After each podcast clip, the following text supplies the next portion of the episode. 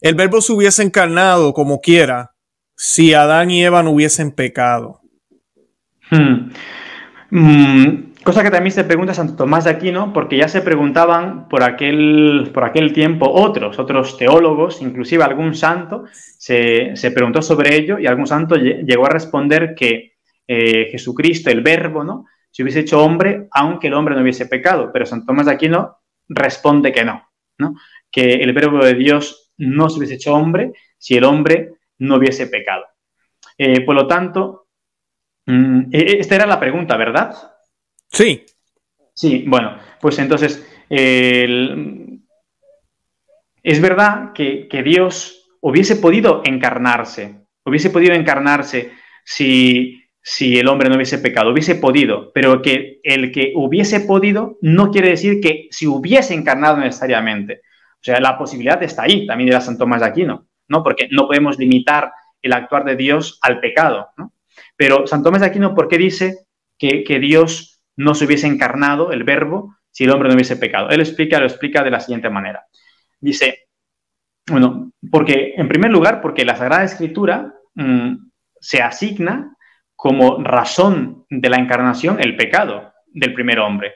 Hay que decir que la encarnación ha sido ordenada por Dios para remedio del pecado, de tal manera que sin el pecado del, que redimir, la encarnación no habría tenido lugar dice Santo Tomás de Aquino. Porque en la, Biblia dice eso, ¿no? La, tradición también lo ha señalado así. Es decir, el motivo por el cual se hace hombre el verbo es para redimirnos del pecado, cosa que también rezamos en el credo, que por nosotros, nosotros y por nuestra salvación, dice, se hizo hombre. Eh, luego, afirmar que se hubiese encarnado, aunque el hombre no hubiese pecado, ya entra dentro de la especulación que no tiene ninguna base teológica mm, o escriturística ¿no? de revelación divina Vuelvo a repetir, Santo Tomás dice que hubiese podido, pero no que se habría podido encarnar, ¿no? O sea, no es un 100% seguro que se hubiese encarnado. Bueno, y Santo Tomás, pues citando a San Agustín, dice, el Hijo de Dios vino a buscar y a salvar lo que había perecido, y no hubiera venido si el hombre no hubiese pecado. En la carta también de San Pablo a, Timoteo, en la primera Timoteo, dice, Cristo vino a este mundo para salvar a los pecadores. Y hay una glosa muy antigua que afirma lo siguiente. El motivo de la venida de Cristo no fue otro que el salvar a los pecadores, suprimir las enfermedades y heridas y no habrá motivo para que exista la medicina. Es decir, a esto se puede responder resumiendo, eh, si hubiese encarnado, no se sabe. ¿Hubiese podido encarnarse? Hubiese podido pero no es seguro que se hubiese encarnado. El motivo de la encarnación, tal como lo conocemos por la Sagrada Escritura, es justamente que viene a redimir a los hombres del pecado. Amén, amén, Padre. Siempre que escucho esa línea que usted acaba de decir, me, recuerdo el... Hay un refrán en Puerto Rico, no sé si usted lo ha escuchado, que dice, no hay mal que por bien no venga, dicen, o, o siempre sale algo bueno de lo malo, como decimos. Eh, en Dios, Dios es, tan, Dios es tan perfecto. Yo siempre le digo a, amistades cuando hablo de estos temas en el lenguaje coloquial, yo siempre digo que el Señor, Dios siempre se sale con la suya. No importa lo que nosotros hagamos, no importa lo que Satanás haga, no importa, porque lo vemos en la escritura, siempre se sale con la suya. Entonces, hasta por el grave pecado que destruyó toda su creación, que perfecta era, vino lo más perfecto y lo más increíble que fue él encarnarse en su misma creación. Eh, siempre se sale con la suya, siempre. O sea, no, no, no, no, no, no estoy diciendo que qué bueno que pecaron, no me tomes a mal, ¿verdad? No estamos diciendo qué bueno que Adán y Eva pecaron, porque si no Jesús no hubiese venido. Pero en, en, en cierto sentido, por, por, por, ese gran pecado que fue horrible, y lamentablemente por culpa de eso estamos en la situación que estamos, pero también no se nos dio una oportunidad, una gracia tan grande por el inmenso amor que nos tiene Dios. Y pues como dije, siempre se sale con la suya. Claro, también, de hecho, en el pregón pascual mmm, cantamos aquel día en la vigilia pascual, ¿no? Eh, donde comemoramos la resurrección de nuestro Señor, se viene a decir algo realmente fortísimo, fortísimo, donde se dice, oh feliz tal culpa, ¿no? Tal pecado de Adán y que mereció tan gran redentor. Es decir, de alguna manera como que se está alabando el pecado, no por ser el pecado en sí mismo, sino porque este pecado, esta, este desorden, esta maldad, ¿no? nos trajo algo más grande, que es este Redentor, Cristo, que se hace hombre por nosotros. Bendito Dios. Sí, por ahí es que voy yo. Sí, que no quiero que me interpreten. Uy, Luis está contento de que pecamos. No, no es eso. bueno, la, otra pregunta, padre. Eh, ¿Fue conveniente que la encarnación hubiese sucedido o se realizase de parte de Dios en el momento en la historia en que ocurrió? Hmm. Sí, claro, fue, fue conveniente que se realizase en ese momento. Y para esto, para justificar esto, eh, citamos a, través del apóstol San Pablo a, Gálatas 4.4 que dice, mas al llegar a la plenitud de los tiempos, envió Dios a su Hijo, nacido de mujer. Claro, dice, al llegar la plenitud de los tiempos, es decir, que en el momento en que Dios pensó, tiene que ser allí, ¿no? Y hay otra glosa también antigua que dice, la plenitud de los tiempos es la época fijada por Dios para enviar a su Hijo. Dios lleva mm, todas las cosas sabiamente, claro. Luego, Dios se encarnó en el momento más oportuno. Eh, es decir, no fue conveniente que se encarnase al principio del mundo, como también dijeron algunos, hubiese sido mejor que se encarnase al principio del mundo, porque tuvo que esperar años y años de pecado, ¿no? Dice, pues no, no, era conveniente que se encarnase, la plenitud de los tiempos era justamente que se encarnase cuando Él se encarnó, cuando Dios en su sabiduría sabe cuándo tiene que encarnarse, ni que tampoco se hubiese hecho hombre inmediatamente después de la caída. Es decir, el momento en el, que, en el que Él se encarna es el momento perfecto, es el momento pues, en el que Dios ha determinado. Es decir, el momento concreto era ese, era conveniente que en ese momento en que Él se encarna.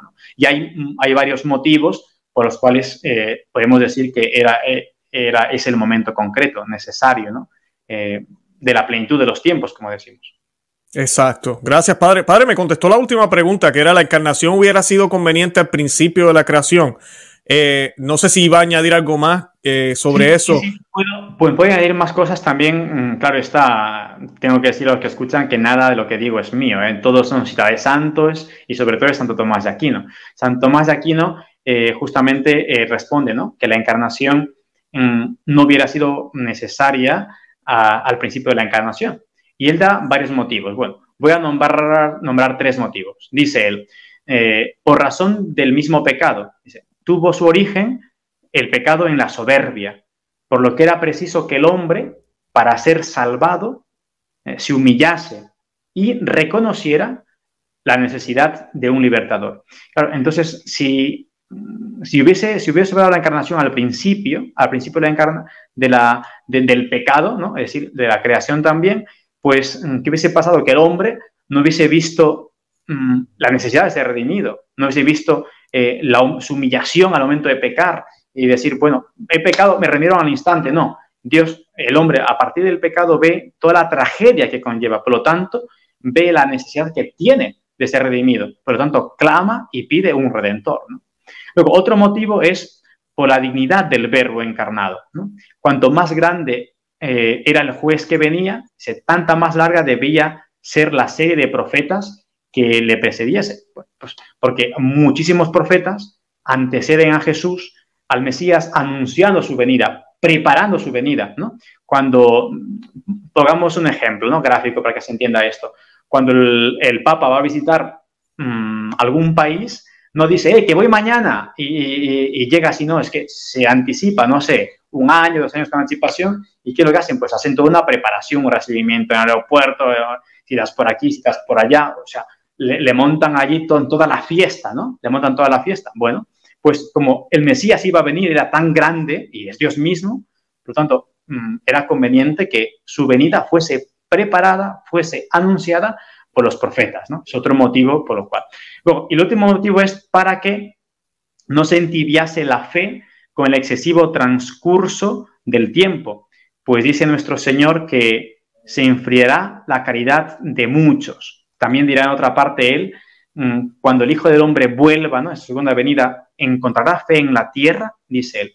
Claro, si hubiese superado la encarnación al principio de la, de la creación o en el momento concreto de realizarse el pecado, quizá el transcurrir de tanto tiempo se hubiese enfriado nuestro amor a Dios, ¿no?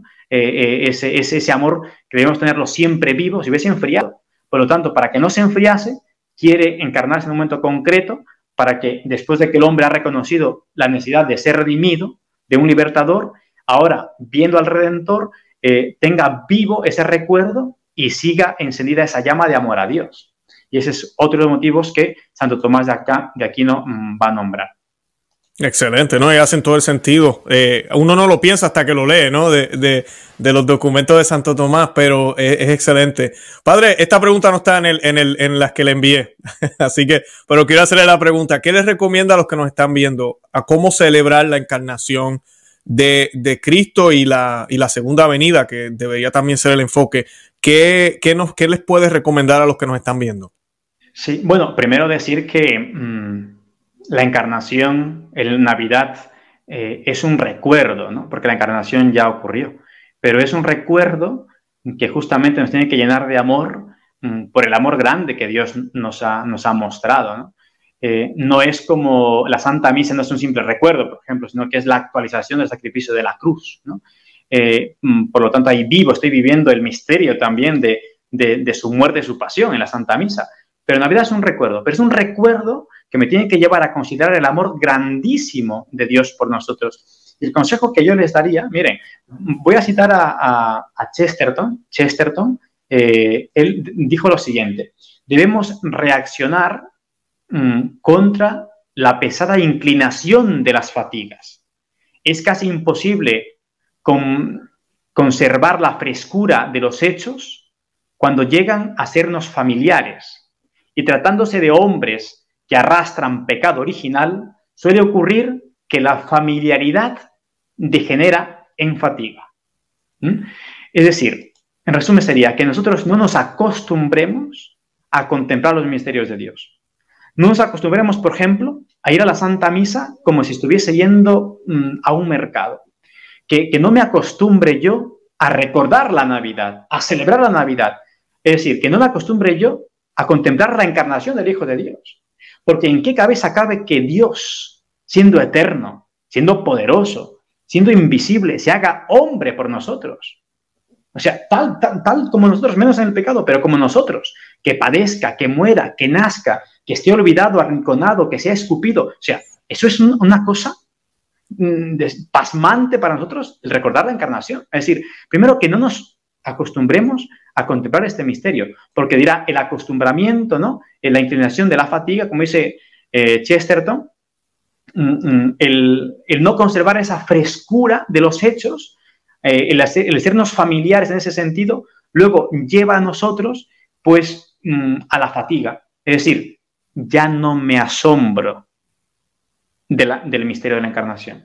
Por lo tanto, la recomendación que yo les haría a los fieles es que nunca se acostumbren a contemplar el misterio de la encarnación. Acostumbrarse en el sentido de decir como que ya no me causa impresión, sino que siempre me debe causar impresión. Se cuenta de San Juan de Ávila que cuando él iba predicando por las calles con una campanita, antes no tenían móviles ni internet para enterarse de las noticias, que ahora nos enteramos todo al instante, pues digamos, la gente que más se enteraba por aquellos tiempos era pues la gente estudiosa, erudita, los sacerdotes, ¿no? Entonces él llegaba con una campanilla a un pueblo, a una ciudad, tocaba campanilla, noticia, noticia, nueva noticia toda la gente que era, estaba ávida de saber noticias y, cosas nuevas, iba a escuchar, a ver qué, ha pasado, ¿no? A ver qué, ha pasado.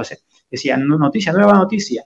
Y todos ahí callaban y él decía, la nueva noticia es que el verbo de Dios se ha hecho hombre. Decía, hombre, eso ya lo sabemos, eso es nueva, no es nueva noticia. Así quizás pasaba unos días, un mes y otra vez, otra vez, nueva noticia, nueva noticia. Ahora sí será verdad, nueva noticia, ¿no? ¿Qué, ¿Cuál es la nueva noticia?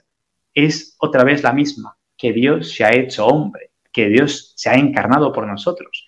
Pues es esto, que para nosotros sea una y otra vez nueva noticia, nueva noticia del misterio de la encarnación. Tanto es el amor a Dios, el amor de Dios, que le contemplaremos hecho un niño. Aquellas manos que hicieron el mundo son manos que ahora no pueden ni levantarse. Aquel Dios que lo hizo todo, ahora necesita que la Virgen María, que San José, lo hagan todo, necesita de otros, ¿no? Y es esto, el misterio tan grande de la encarnación que, que dirá, dirá eh, también creo que dice 2016, lo grande de la encarnación eh, de nuestra fe cristiana no es que el hombre haya buscado a Dios, sino que Dios ha buscado al hombre. Dios viene a, nuestra, a nuestro encuentro, viene a buscarnos para llevarnos con Él. Pues contemplemos, eh, admirémonos de este gran misterio de la encarnación de esta manera, sin acostumbrarnos. Y luego mm, no olvidemos que también en nosotros cuando comulgamos, de alguna manera se obra ese misterio de la encarnación. Y por último, me gustaría fijarme eh, en la Virgen María. Cuando el ángel Gabriel anuncia la encarnación, quizá la Virgen María estuvo de pie y, el ángel estaría de rodillas, ¿no? Entre comillas de rodillas porque es, es espíritu puro, ¿no? No, tiene cuerpo, pero vamos, como que se postraría ante la Virgen porque contempla en ella la llena de gracia y también es su reina, ¿no? La Virgen es su reina. Pero claro, cuando la Virgen María mm, tiene que decir el fiat mi secundum verbum tu, seguramente allí yo creo que la Virgen María no se quedó de pie. Ahí la Virgen María se pondría de rodillas porque en ese momento ella sabía que el Hijo de Dios venía a su vientre y se obraba el misterio de la encarnación. Iba a recibir al Hijo de Dios en su vientre. Por lo tanto, la Virgen María se pondría de rodillas con devoción, con amor, diría, consciente de todo, diría, ex domini, fiat mi secundum verbum Pues que nosotros también cuando vayamos a recibir al Señor, no seamos unos caraduras, no nos igualemos a Dios como de tú, de tú a tú, sino que nos postremos ante Él como la Virgen María, porque también en nuestro corazón se obra de alguna manera, entre comillas, ¿no? Analógicamente, ese misterio de la encarnación, porque la Virgen María recibió al Hijo de Dios yo también recibo en la comunión al mismo Hijo de Dios. Excelente. Padre.